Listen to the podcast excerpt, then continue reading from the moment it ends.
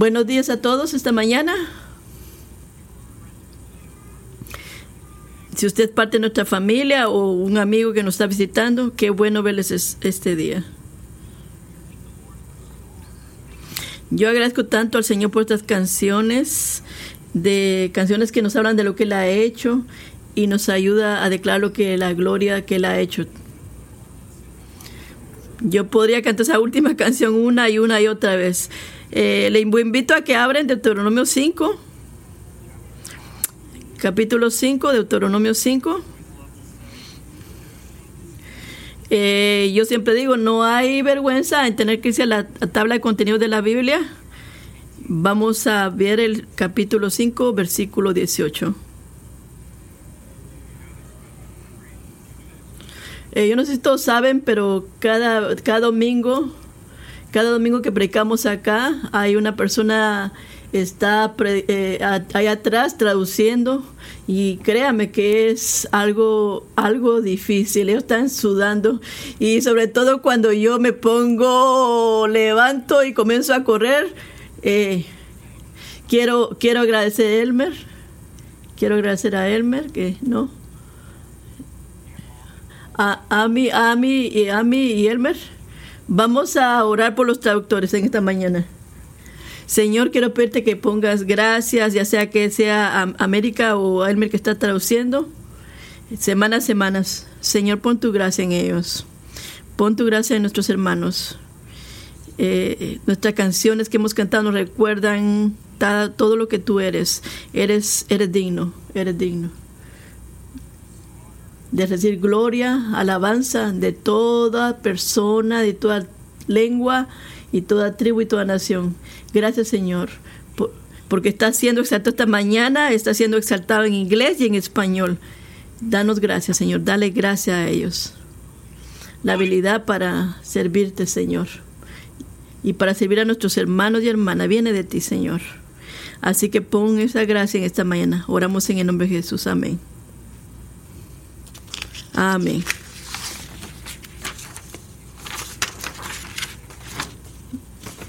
Gracias, Caleb lo, lo, mencionó esta mañana. Gracias por la gracias por la mañana que respondiste. Si estás ah, ah, invitando esta mañana, Caleb, que seamos una iglesia que oye con diligencia. Hay dos jovencitas allá atrás que estamos practicando su libro de notas y decía, estamos listos para este día.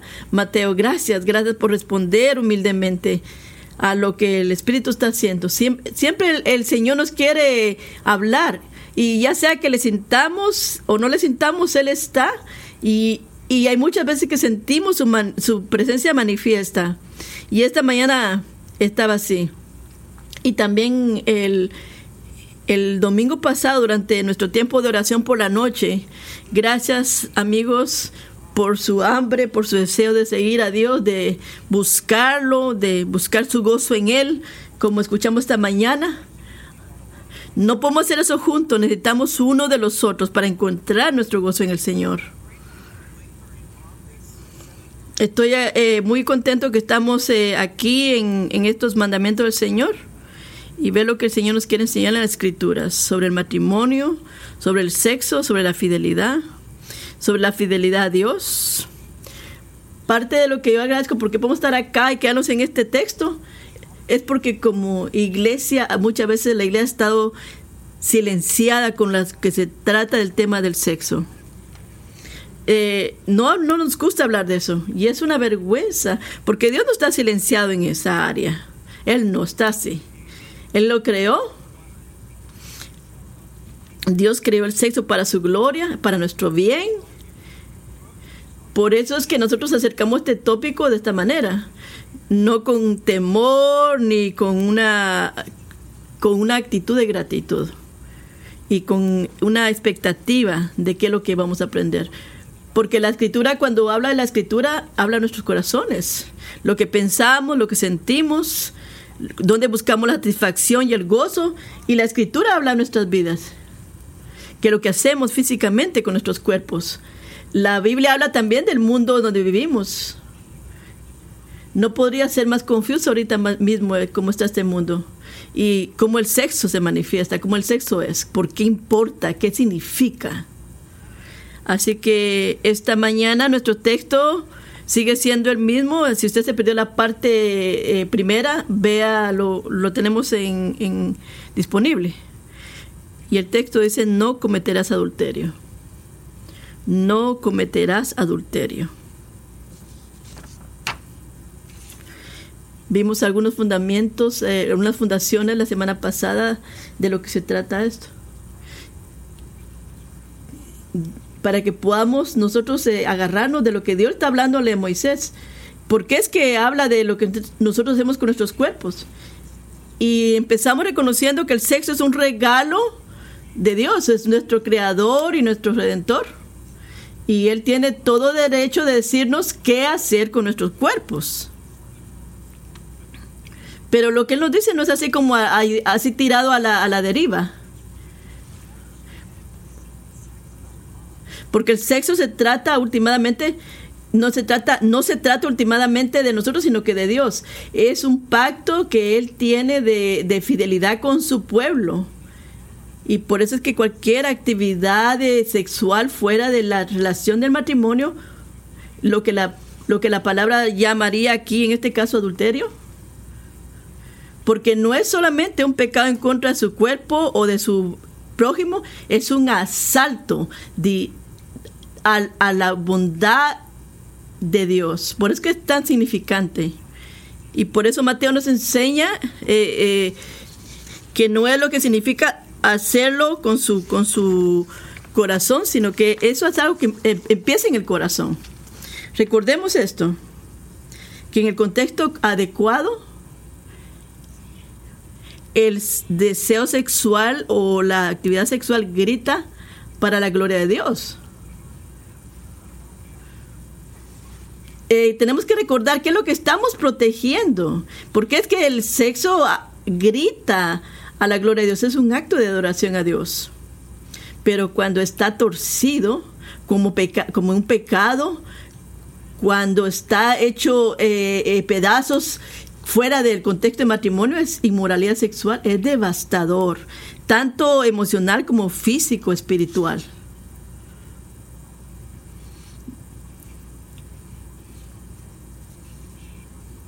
No puedo pensar en algo más terrible que deshace las relaciones como la inmoralidad sexual. Y Deuteronomio 5.18 nos, nos manda que las personas pueden magnificar la gloria de Dios al mantener la pureza de la vida sexual. Aquí viene esta pregunta y es donde vamos a tomar, retomar lo que dijimos la semana pasada. ¿Cómo es que lo hacemos? ¿Cómo lo hacemos? Si la palabra nos dice aquí en el séptimo mandamiento, magnifica, magnifica al gloss a Dios para mantener la santidad del sexo, eh, estoy persuadido que, es cierto, que como, ¿cómo hago eso ahora? Ahí sí que ahí nos vamos a mantener en esta mañana y, la palabra tiene eh, un gran contenido que nos habla de eso. Eh, así que por el bien del, del tiempo, voy a mantenerme en siete puntos de exhortación esta mañana. Así que al, alístese. Número uno, ¿cómo es que lo hacemos? Es una pregunta. ¿Cómo magnificamos la fidelidad de Dios al defender la santidad del sexo? Punto uno. Haz de Jesús tu mayor tesoro. Haz de Jesús tu mayor tesoro. ¿Por qué? Porque el, sexo es un buen regalo. No puedes satisfacer tus, tu, el sexo no te puede dar gozo, no te puede rescatar, ni puedes, ni puedes restaurarte, ni santificarte. El sexo no te puede liberarte de la muerte, ni, ni, ni perdonarte, ni escuchar tu oración, o tampoco te puede dar una razón para amar a tu enemigo. No puede hacer eso el sexo. Solamente Jesús puede hacer eso por ti. Y nunca lo entenderás el gozo de ese regalo con toda su plenitud? si no entiendes, si no comprendes al dador de ese regalo. No vas a tener regalo correctamente si no entiendes al dador de ese regalo. No entiendes el significado del regalo y atesoras a aquel que da ese regalo. Porque para un mundo que el mundo dice el sexo es un Dios y dice yo soy, dice yo soy Dios y no hay otro aparte de eso. Pero déjame decirte, Jesús es la perla de gran precio. Él es el tesoro. Él es el incomparable.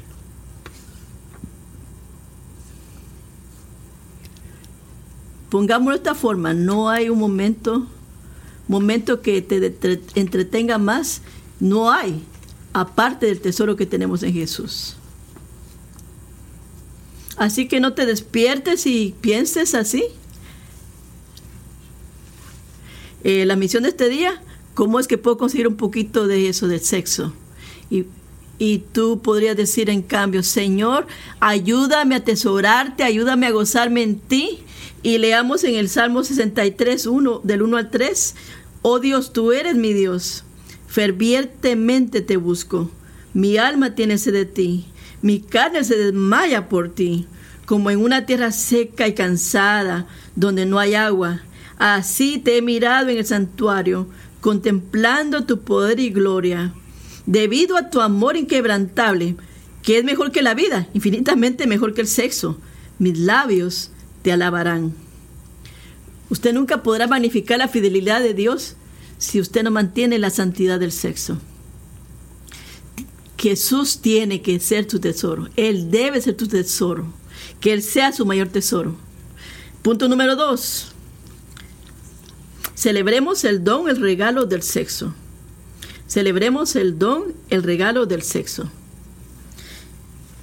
Quiero dirigirme a tres grupos de personas esta mañana. El primer grupo sería aquellos aquellos que en esta mañana pueden decir el, el sexo se convirtió en algo sucio, vergonzoso, que trae a usted inmediatamente eh, un sentimiento de dolor, de tristeza. Puede ser que usted haya sido sexualmente abusado. O puede ser que usted haya abusado sexualmente de alguien. Quizá usted ha pasado años corriendo hacia ese pecado sexual. Y todo, aunque es torcido y sucio y oscuro, hay muchas razones por las que usted puede sentir vergüenza. Eh, independientemente de la situación que usted le, le, le, aplica,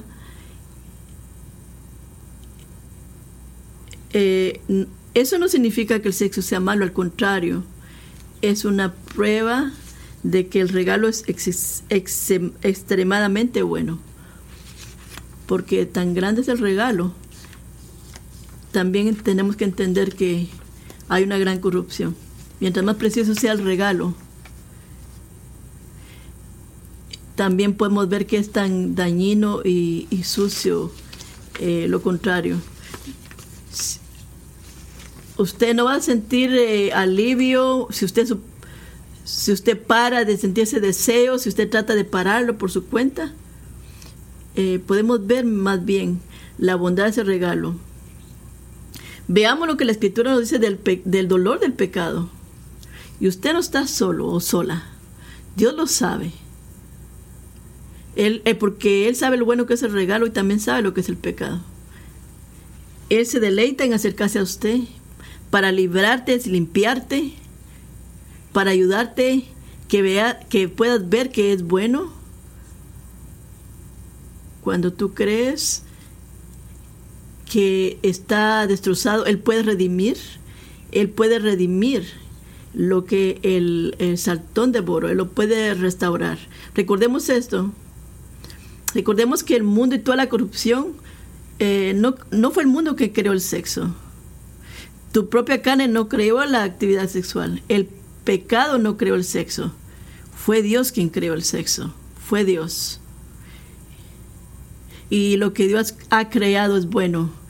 sí está marcado por el pecado, pero realmente es excesivamente bueno.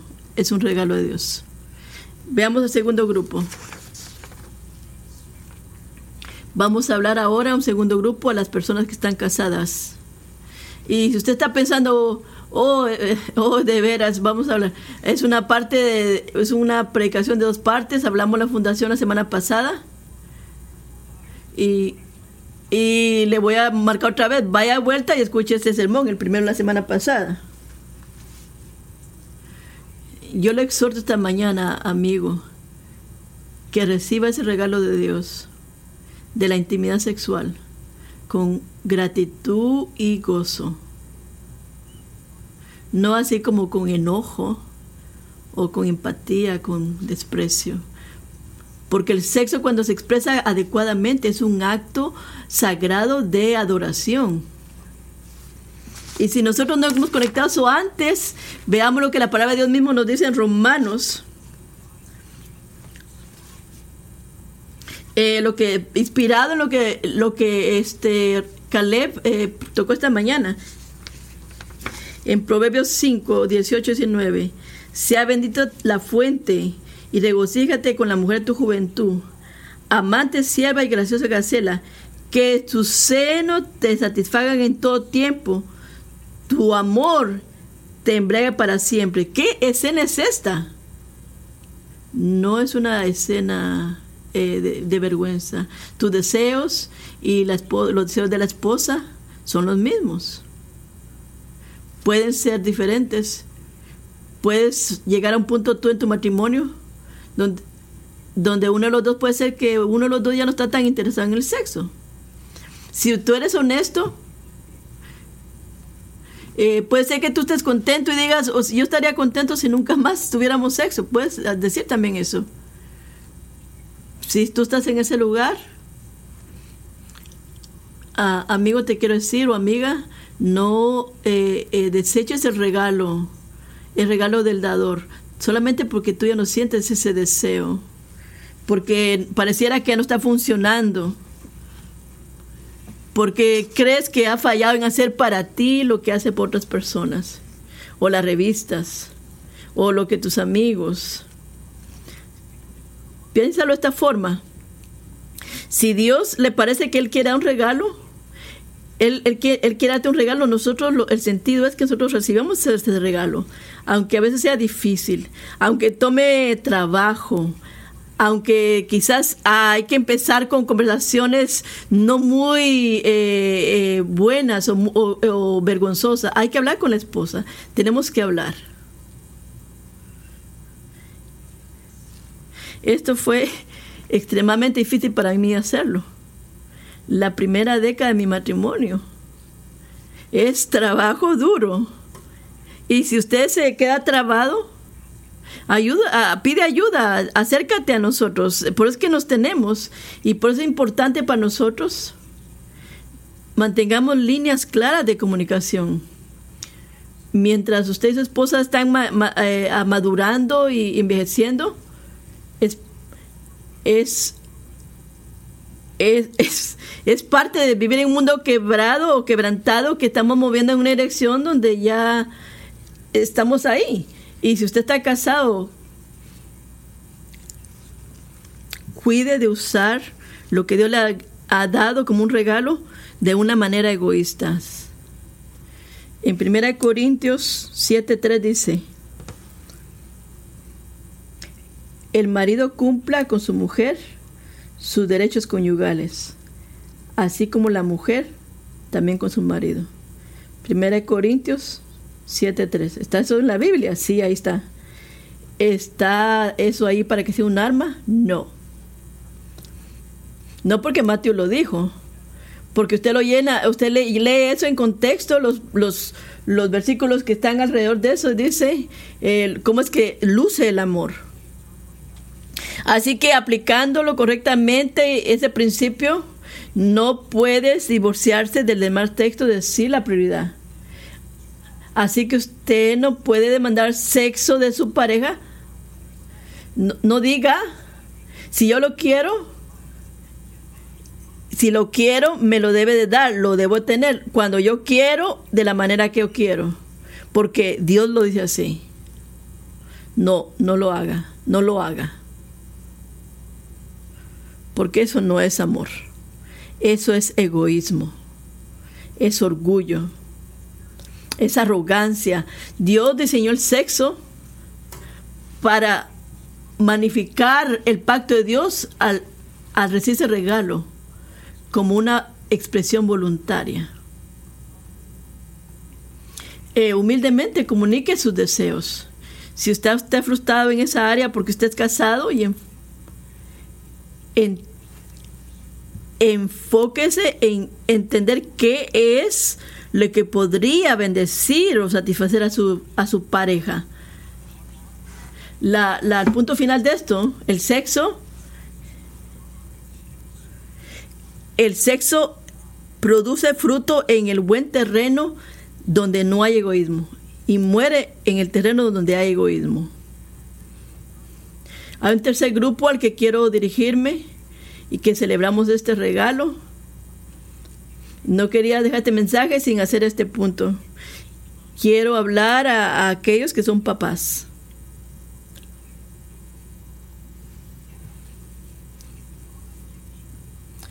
Si Dios le ha dado usted el regalo de, de tener hijos, por favor, esfuércese en magnificar lo que Dios y la santidad del sexo al darle a sus hijos una visión apropiada del sexo en una edad correcta. Lo que Dios diseñó, su misión es papá o papás, no es, no es que usted mantenga en la oscuridad a sus hijos tan, tan largo como sea posible. No, la misión es que usted le ayude a reconocer ese regalo y, lo bueno que Dios dijo de ese regalo. Y así que mientras ellos crecen, ellos crecerán con esa, esa actitud de deseo de, y de ver lo que Dios eh, eh, da en ese regalo. Y si, y si usted se mantiene silencioso, eh, ellos concluirán que ese, ese tema no se habla. Y hay que decir, usted y dirá, no, es que somos cristianos, no hablamos de eso. No, Dios creó ese regalo. Y si lo tratamos como un tabú, ahí es donde el pecado puede crecer. Hay que hablarse cuando es difícil. Si usted eh, se traba y usted está diciendo y está pensando un eh, testimonio personal, eh, no puedo creer que yo acabo de usar esta palabra enfrente de, de, ellos y uno está enseñándole a ellos. No nos mires a mí, mírame a la palabra, que veamos lo que haga sentido en la palabra y que haga sentido con sus cuerpos. Dios formó los cuerpos. Así que usted necesita también ayuda en esta área.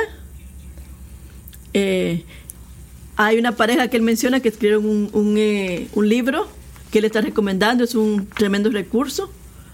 Eh, varias edades que, usted puede llegar a eso. Él, lo voy a poner en blog esta semana para que esté disponible. Ya sea que usted esté casado con es papá, usted piensa tal vez en el sexo, que es una vergüenza pensar en eso. Piensa, por la gracia de Dios, celebramos el regalo, porque Dios ha hecho que es un regalo bueno. Punto número tres.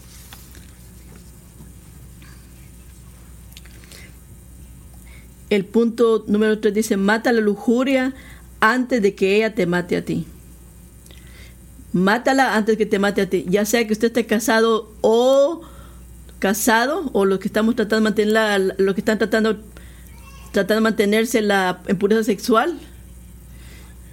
Y, y si yo estoy casado, ¿estoy libre de, de peligro? No.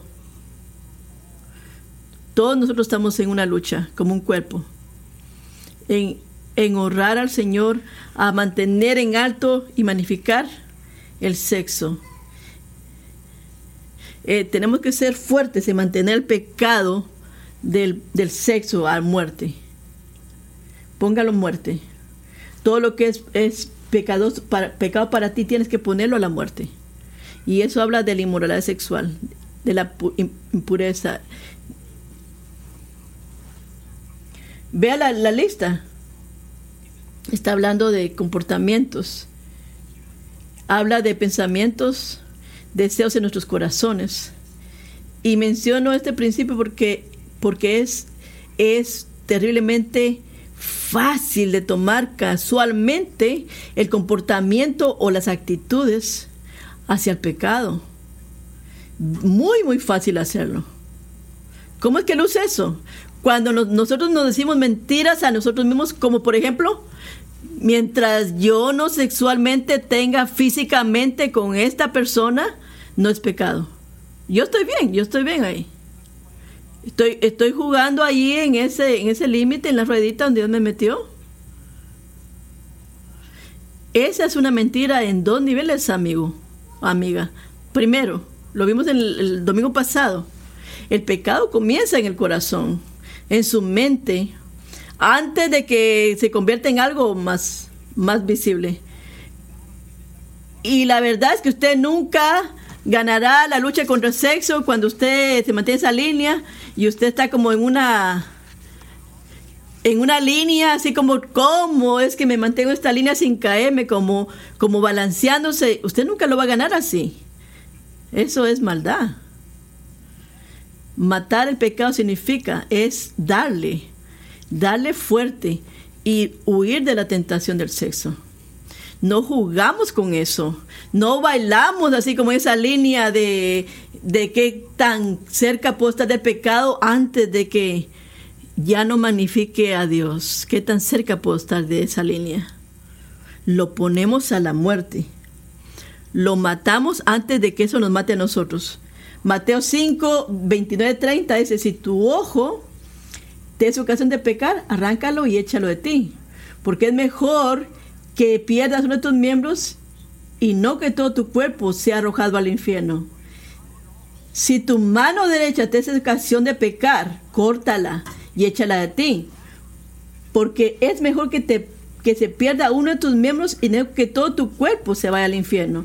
Esto está en Mateo 5, 29, 30.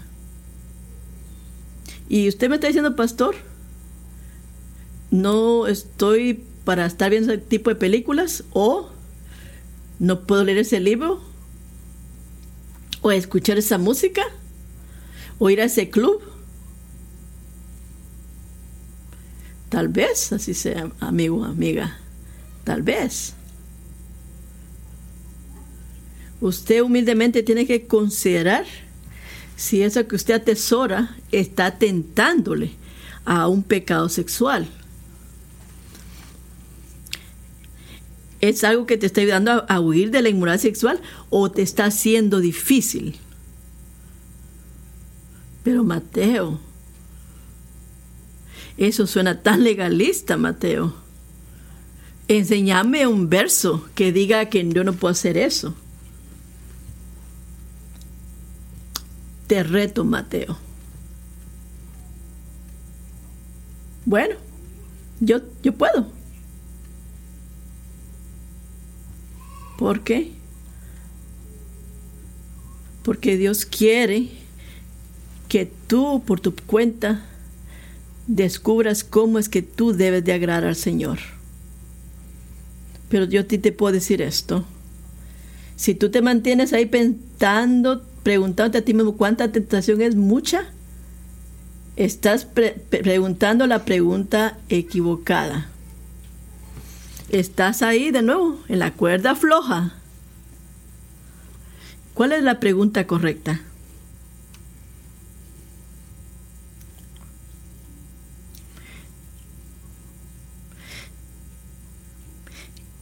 Al ver esa imagen, ¿me levanta a la fidelidad de Dios?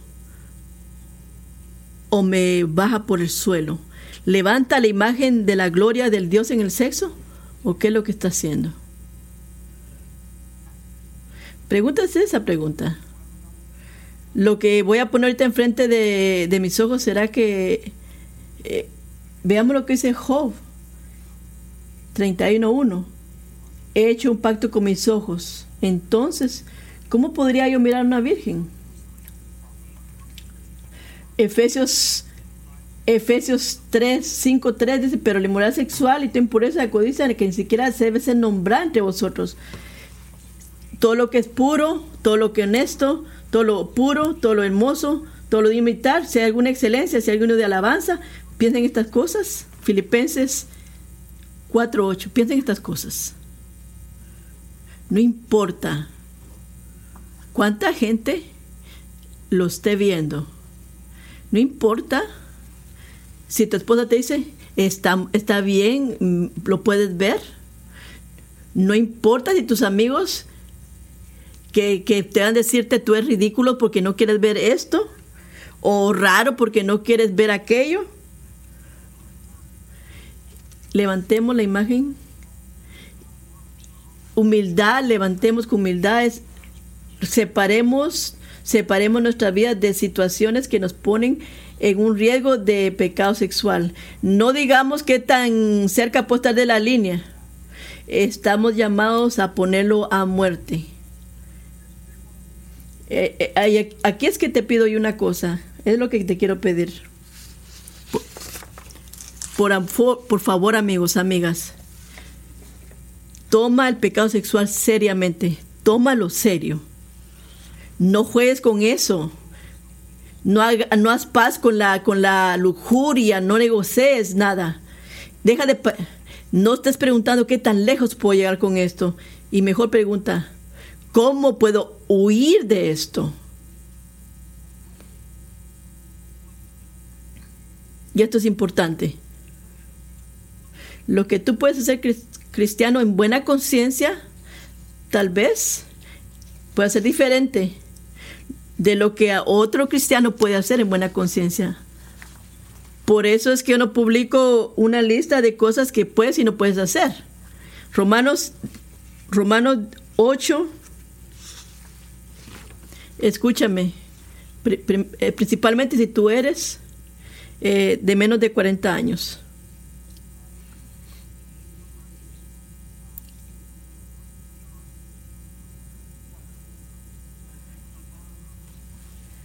Si tienes 40 y quiere decir qué tan aprobado eres o qué tan no tienes, no tienes legalidad, legalismo en ti o y, y no soy como estos conservativos que están en la iglesia. No estás glorificando a Dios, no estás agradando a Dios. Y estás dañando tu alma. Proverbios 7, 6, 9 dice, porque la ventana de mi casa he mirado a través de mi celosía y he visto entre los sencillos, he percibido entre los jóvenes a un joven carente de sentido, pasando por la calle cerca de la esquina, tomando el camino a su casa en el crepúsculo, por la tarde, a la hora de la noche y la oscuridad. Y ahora, hijos, escuchen y estén atentos a la palabra de mi boca. No permita que tu corazón se desvíe a sus caminos. No te desvíes de sus caminos, porque muchas víctimas se han acostado y todos sus muertos son una multitud poderosa. Su casa es el camino al Seol, bajando las cámaras de la muerte. Proverbios 7, 6 al 9. Esto no es una broma. Por favor, sepa, entérate Mira dónde están tus mayores tentaciones sexuales. Pero tienes que saber eso. Tienes que matar la lujuria antes de que ella te mate a ti. El punto número cuatro. Esto es buena noticia después de la semana pasada. Busca la pureza por el poder del Evangelio. Busca la pureza por el poder del Evangelio. Quiero poner esto tan sencillo como pueda. Nada te puede robar tu fuerza, no, nada te puede robar el, el gozo de la batalla como la futilidad, tratando de limpiarte tú mismo. Nada te puede robar e, ese, ese, esa fuerza para luchar. Por eso es que estamos aquí por dos semanas podemos sentir nuestra vergüenza, nuestro, nuestra falta, cuántos años han pasado o días desde que viste pornografía, que fuiste infiel y el pecado te sigue declarando. Nada puede limpiar mi conciencia. Yo no puedo causar que mi, vida, mi alma viva. Aquí está, aparece la buena noticia, amigo y amiga. Tú no lo puedes hacer. Porque eso fue lo que Jesús vino a hacer para ti. Él murió para que tú puedas ser perdonado. lo que estás pensando ahorita mismo, Él murió para que tú puedas ser, serte libre. Romanos 8, del 1 al 4. Por siguiente, no hay alguna condenación para los que están en Cristo Jesús. Los que, andan conforme la, los que no andan conforme la carne, sino conforme el Espíritu. Porque la ley del Espíritu de vida en Cristo Jesús te ha liberado de la ley de pecado y de la muerte. Pues lo que la ley no pudo hacer, que ya era débil por causa de la carne, Dios lo hizo, enviando a su Hijo Jesucristo en semejanza de carne pecado y como ofrenda por el pecado. Y condenó el pecado en la carne para que el requisito de la ley se cumpliera en nosotros, que no andamos conforme a la carne, sino conforme al Espíritu. Lo que eh, Dios ha hecho a través de en la, ley. Nosotros no podemos hacerlo en la carne. Él envió a su Hijo en en forma de, carne y él condenó el pecado en, su, en su carne para que la justicia requería por la ley que no se había ido. No, para que la justicia y los requerimientos de la ley se pudieran cumplir nosotros. ¿Cómo? Que no andamos conforme a la carne, que no andamos conforme a la carne, sino conforme al Espíritu. Cristiano, el Espíritu de Dios Santo está en ti. ¿Cuál es ese espíritu? Es más grande que está en nosotros que el que está en el mundo. Ese es el espíritu del que hablamos. No, no estamos con una guerra, eh, somos más que vencedores por medio de aquel que nos amó. Así que está escuchando diciendo, pero Mateo, es que tú no sabes, ese pecado es tan fuerte. Amigo, amiga, el poder del Espíritu es más grande eh, tú has caído en esa debilidad o, pensado eh, y tú dices de lo que he hecho, lo que he pensado. Dios es más grande. Pero Mateo, pero el pecado se siente inevitable, Mateo. El poder del Espíritu es más grande que eso. Cuando estás débil y ya no puedes resistir, el Espíritu de Dios te da fortaleza. Cuando tienes miedo que vas a caer en el futuro, en algún momento, el Espíritu te va a guardar en todos sus caminos. Salmo, Salmo 32, 7. Tú eres mi escondedero. De la angustia me perseverarás. Con cántico de liberación me rodearás. Mire qué, la, qué fotografía esa. Tú caminas esta mañana en esas puertas y Dios está contigo en tu espíritu y, estás rodeado por donde quiera que vas y con gritos de, adoración y de libertad. Y, el Evangelio te dice, no busques en ti para tu salvación, mira al Señor, mira al Espíritu Santo. Y no tenemos que ya, decimos, tenemos que regresar, regresar, porque tantas veces cuando, cuando tenemos la lucha por la pureza, es como que hay tantos, esto es una causa sin remedio y tantas cosas en mi mente.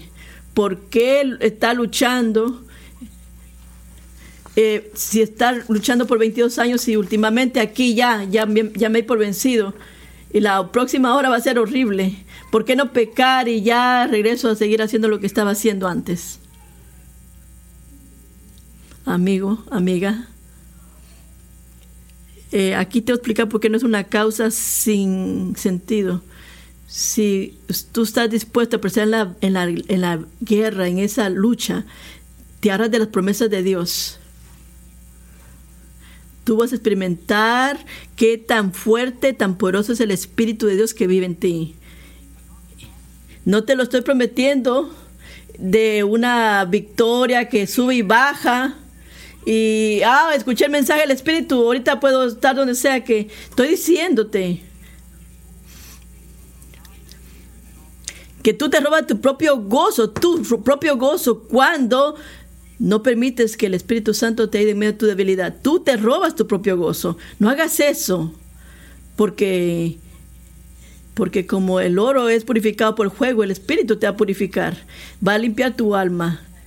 Eh, pueden caer mil, a tu, caer mil a tu diestra. Y no es lo que tú hiciste atrás o en el pasado. Miremos al Señor veamos a Dios y seamos liberados. O si miras hacia el otro lado, hacia lo que tú puedes hacer, y vas a caer. Vas a ser vencido. Yo no puedo controlarme, yo no puedo tener control, porque es que no puedo pensar esta mente mía que no me ayuda. Amigo, si tú tienes al Espíritu Santo que muere en ti ahora, tienes todo el poder que necesitas para decir no al pecado y decirle sí a Dios. No, no haz una cita conmigo y no me digas. Y necesito poder, ven eh, y no me busques a mí. El Espíritu de Dios está contigo ahora mismo.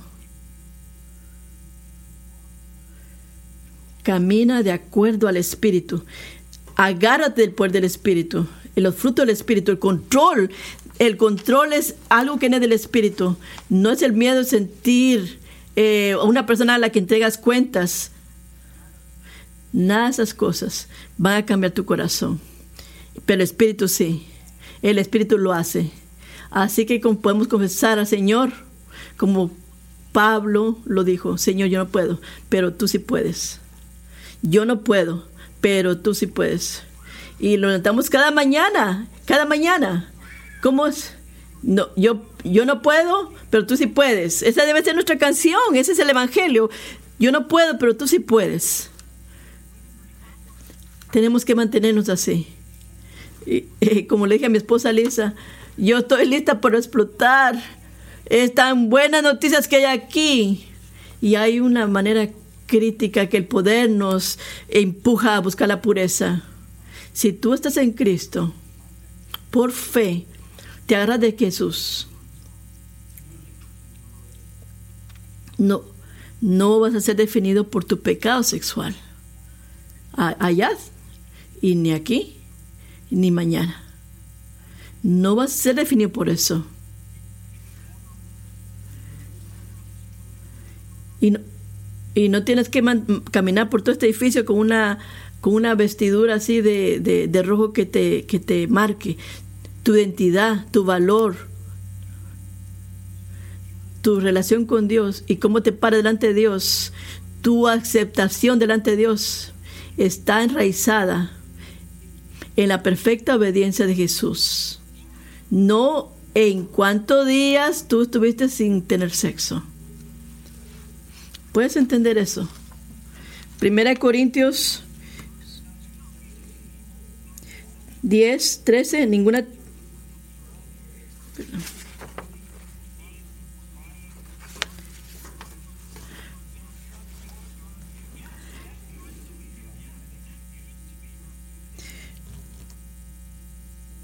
¿O no sabes que los injustos no heredarán el reino de Dios? No dejes engañar. Ni los inmorales, ni los idólatras, ni los adúlteros, ni los afeminados, ni los homosexuales, ni los ladrones, ni los ávaros, ni los borrachos, ni los defamadores y esto eres algunos vosotros, pero ahora habéis sido lavados, pero fuiste santificados, fuiste justificados en el nombre del Señor Jesucristo y en el Espíritu de nuestro Dios. 1 Corintios 6, del 9 al 11.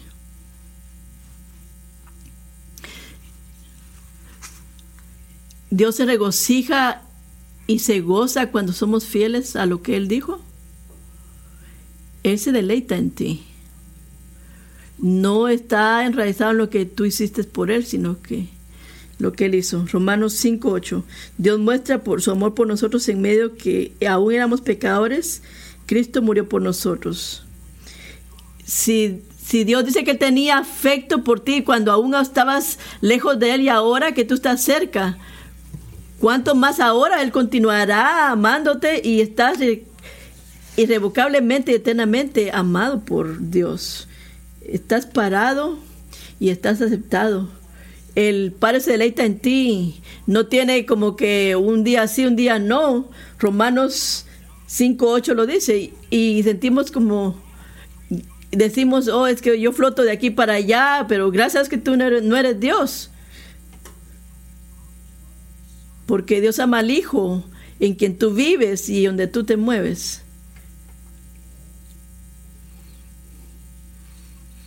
Tanto como Dios nos anhela, Jesús te anhela. Eso es la verdad. Y qué alivio, qué ánimo eso para luchar nuestra pureza sexual.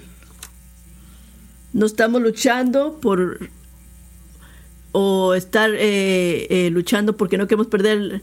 Estamos luchando porque estamos completamente y absolutamente amados.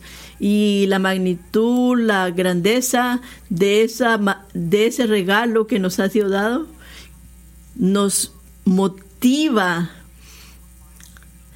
nos motiva a llevar la victoria, porque es una victoria que ya Él ganó. Romanos 7, 24 y 25. ¿Quién me librará de este cuerpo de muerte? Gracias a Dios por Jesucristo nuestro Señor. Gracias a Dios por Jesucristo nuestro Señor. Romanos 7, 24, 25. Hermanos y hermanas, mire el Evangelio. Pelea por la pureza a través del poder que el Evangelio nos da. Vamos a irnos al punto 5. Busca la ayuda del pueblo de Dios. Yo amo lo que Corintios dice en 10.13. Primera Corintios 10.13. Ninguna tentación os ha sobrevenido que no sea común a los hombres. Una de las mentiras que siempre aparece, el pecado nos dice, oh, es que tú eres débil, estás solo. Eh, y nadie está, te ha tentado, eh, como, como nadie te va a entender, nadie va a entender con lo que estoy pasando. Y eso es lo que el pecado sexual quiere que tú hagas. Porque es lo opuesto de todos los planes que todas las plantas de mi jardín, ¿qué necesitan? ¿Qué es lo que necesita el, el pecado sexual para crecer? Oscuridad. Primera de Juan 1.7 dice, pero si andamos en la luz, como Él está en la luz, tenemos comunión unos con nosotros. Y la sangre de Jesús, su Hijo, nos limpia todo pecado. Santiago 5, 16. Por tanto, confíen en vuestros pecados unos a los otros y oren unos por los otros para que seáis sanados. La oración de una persona justa tiene gran poder. Oh, eh, tengo que entregar cuentas y la tentación se sube. No, no. Y yo ya traté eso, Mateo, y no me funcionó.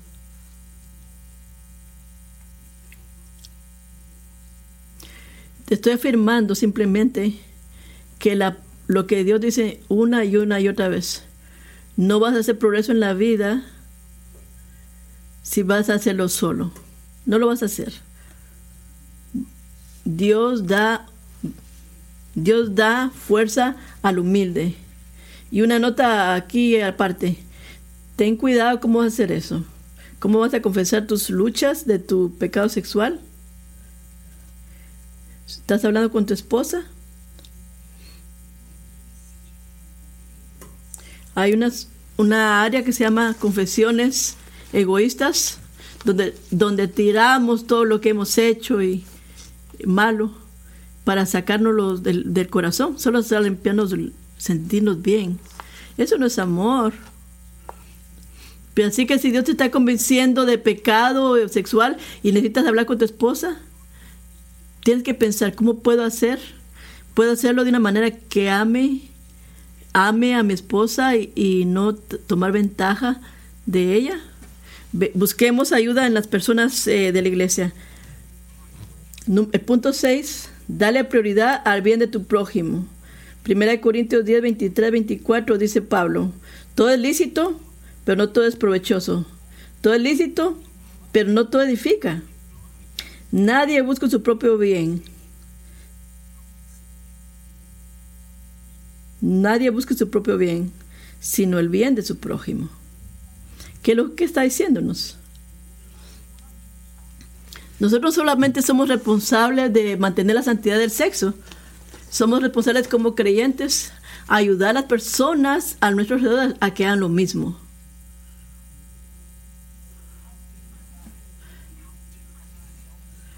Qué diferente es eso del el amor egoísta que, que despliega el pecado. ¿Qué es lo que revistas y canciones nos dicen? ¿Qué es lo que nos dicen constantemente? Muéstrale al, muéstrale al mundo qué tan eh, eh, sexy tú eres. Si, si, si, te, si te lo tienen, muéstralo.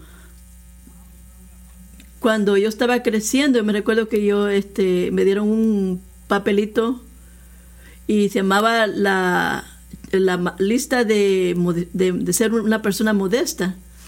Y mientras yo pensaba en esto, eh, pensarlo detenidamente, he llegado a la conclusión que eso no fue muy particularmente bueno, porque reducía la modestidad a una lista.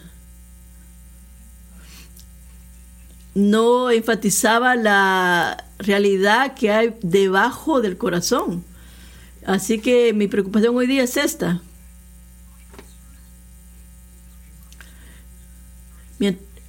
mientras llegamos a, próximamente al aniversario número 39 de nuestra iglesia,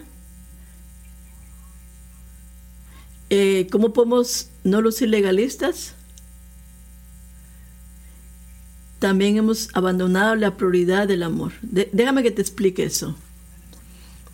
Para hombres, tanto como para mujeres, es lo que alguien más hace en su mente o en su corazón. Cuando ellos te ven a ti ellos tienen una responsabilidad espiritual, ellos mismos. ¿Podemos responder eso con un grito fuerte? Sí, absolutamente. La Biblia nunca nos da excusa para decir, eh, no hagas eso, porque es algo que alguien más está haciendo y, y está vistiendo y tampoco significa que no tenemos responsabilidad absoluta en ayudar a nuestras hermanas y hermanos a mantenerse puros, porque el amor nos empuja, nos impulsa, porque hay preguntas que pueden ser respondidas y deben ser respondidas. ¿Cuál es, cuál es mi meta al ponerme a vestirme esta? ¿Estoy eh, con mi cuerpo glorificando o, o, levantando el nombre de Dios? ¿Es la, ¿Es la meta mía glorificar a Dios o es una actitud egoísta? Yo no estoy diciendo que mientras más feo sea como te vistes, hará mucho más de Jesús. No, no vengas no venga después vistiéndote como que sos eh, un desastre. Al contrario, oramos al Señor, honramos al Señor cuando cuidamos su creación, nuestros cuerpos físicos, de una manera que refleje la belleza de Dios. Y también le importa eso. Estoy diciendo que necesitamos hacernos preguntas. Lo que me voy a poner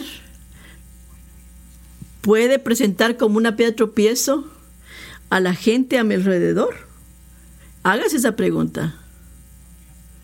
Si vienes a mí diciéndote que te haga una lista, no lo voy a hacer, no tengo una lista. Esta es la pregunta real ahora. Y la respuesta a esa pregunta va a, responderse de manera diferente de cultura a cultura y de edad a edad. ¿Hay algo en ti que se mueve dentro de ti cuando estoy hablando de eso? Y tú dices, Mateo, tenías que hablar ese tema de, de moderación o modestia. ¿Por qué mejor solamente hablas de Jesús, Mateo?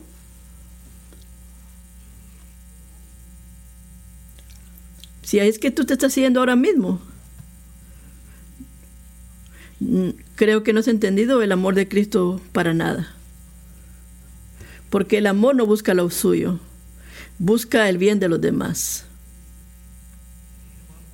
Necesitamos amarnos unos a nosotros para hacernos esas clases de preguntas y, hacernos honestos, decir, yo estoy luchando con esto. Eh, lo que llamamos grupos pequeños, y cuando sale el tópico ese de tentación sexual o el pecado sexual, y digamos, yo, ¿cómo estás haciendo? Eso, eso no es bueno. Necesitamos humildad y necesitamos ser honestos, hacer preguntas, preguntas difíciles, porque en este, en este tiempo no es fácil hacer esas preguntas. Estamos luchando con eh, eh, situaciones sexuales de que nos tientan y tener ese tipo de conversaciones no es fácil. Y no es una excepción. El punto final, el punto 7. Recordemos la recompensa. Este es el punto número 7. Recordemos la recompensa. Yo no puedo imaginarme una mejor premio, una mejor recompensa, una mejor razón de perseverar en magnificar la fidelidad de Dios, a levantar la santidad del sexo. Lo que nos dice Mateo 5:8.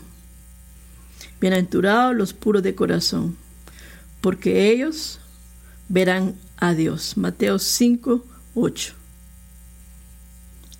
Ellos verán a Dios. Los que llevan la imagen de Dios son preciosos. Mi esposa es hermosa, pero cada uno de nosotros, cualquier supermodelo que haya vivido, es comparable a la belleza, a la belleza de Dios, a la imagen de Dios. Y Jesús nos promete que verlo a Él como Él es, no con nuestros ojos físicos, sino que en el futuro, ahora con nuestros ojos de fe, Él requiere algo. Pureza de corazón, pureza de corazón. ¿Qué es lo que está en juego en cada decisión que hacemos esta semana?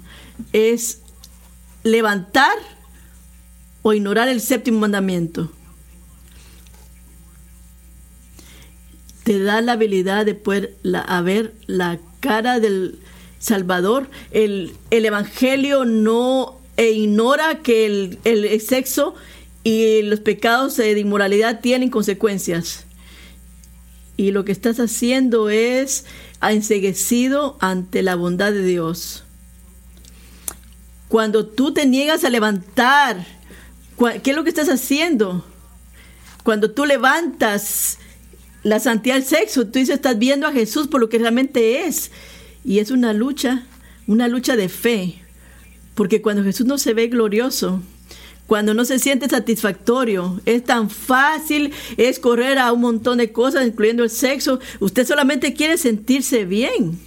Y excusamos nuestro pecado sexual diciendo, si Dios quiere que pare, eh, me tiene que probar que Él es más, más, más glorioso que esto. Cuando tú estés dispuesto, Señor, a maravillarme, entonces, ¿qué, qué está mal con esa actitud?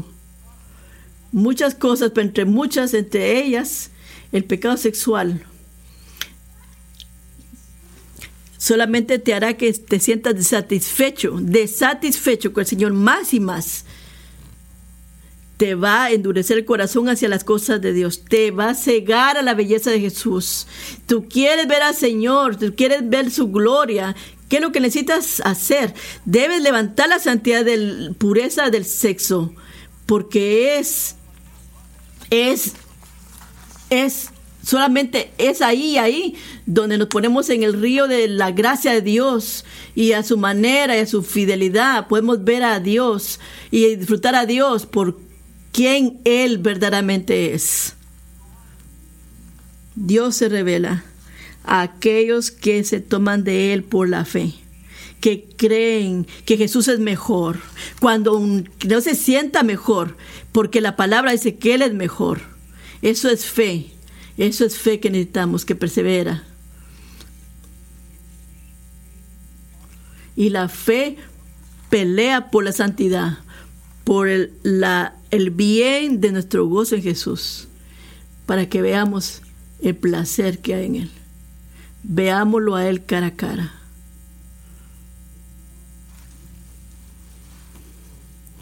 Le voy a mencionar esta, dicho que dijo Dennis Hollinger sobre el sexo. La ausencia de sexo en el cielo nos recuerda que los placeres sexos son incapaces de producir satisfacción final. Esto es particularmente importante a la luz de los intentos humanos de convertir el sexo en idolatría, por la cual algunos buscan la máxima alegría y placer. Si el sexo es un anhelo de conexión e intimidad, ya no será significativo cuando el sexo palidece en comparación con nuestro Creador. El sexo palidece en comparación con el matrimonio celestial, en el que seremos completamente uno con el Dios que nos creó y nos redimió en Cristo. Esto no minimiza la alegría, la bondad y el valor de la intimidad física, sino que nos recuerda que es una señal de cosas aún mejores por venir.